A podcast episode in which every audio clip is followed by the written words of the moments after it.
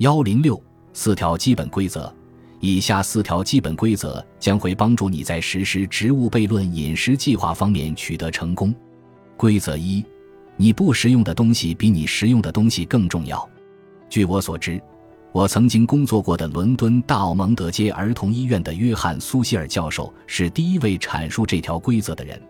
如果你严格遵守这条规则，并遵照植物悖论饮食计划中的食物清单选择食物，那么我基本上可以向你保证，你将获得良好的健康状况，并且能够一直保持下去。我并不是建议你不要吃东西。虽然简单的清水断食对于很多疾病具有非常惊人的治愈效果，一这条规则印证了希波克拉底的一句话，那就是一切疾病皆始于肠道。如果你的肠道不再受到损伤，你就会变得更健康。在所有组成你的细胞中，肠道微生物群占百分之九十，所以发生在你肠道里的事不仅仅影响你的肠道。这就引出了第二条规则。规则二：如果你照顾和供养你的肠道微生物群，那么他们也会照顾和供养你。毕竟，你就是他们的家。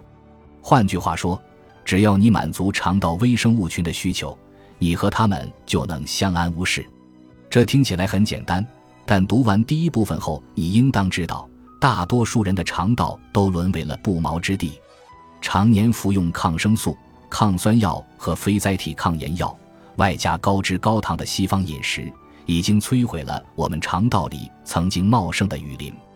食物荒漠指的是难以获得高质量食物的地方，即便居住在那里的人们非常想获得这种食物。你可以把你的肠道想象成一片广阔但不适宜居住的食物荒漠，只有有害菌能够生存在那里，只有它们能够依靠你吃下的垃圾食品生长繁殖。根据规则一，不要再给这些帮派分子喂食他们生长繁殖所需的食物了，只有这样，他们才会消失。一切就是这么简单。本集播放完毕，感谢您的收听，喜欢请订阅加关注，主页有更多精彩内容。